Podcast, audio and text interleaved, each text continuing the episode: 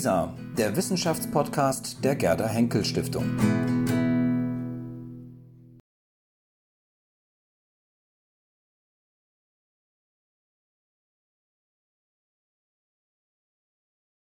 Ich begrüße Sie also zur zweiten Runde unseres Salons hier, unseres kleinen Preußen-Salons. Ähm, der diesjährige Salon Sophie Charlotte sucht ähm, mit seinen Gästen unter dem Titel Still Life is Life gemeinsam Antworten auf die Fragen nach Formen der Lebensvermessung und Lebensgestaltung. Und äh, wir hatten den Eindruck, dass gerade in Zeiten von Pandemie, Klimakrise und Krieg die Fragilität des Lebens ganz besonders deutlich ist und die Notwendigkeit, sich über diese Fragen auszutauschen, immer mehr wächst.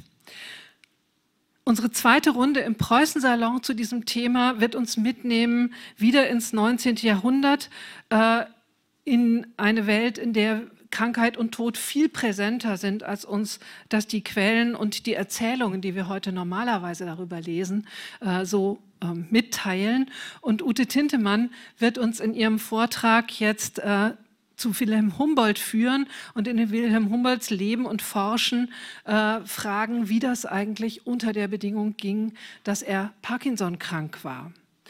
Äh, das ist ein Umstand, der fast nie miterzählt wird, weil es sich einfach so schlecht in Heldengeschichten äh, einbauen lässt. Und äh, wenn man das aber weiß, ähm, äh, stellt sich heraus, man ist dann noch viel beeindruckter als vorher. Ne? Ute Tintemann ähm, hat ursprünglich mal allgemeine, deutsche, äh, allgemeine und deutsche Sprachwissenschaften und italienische Philologie studiert.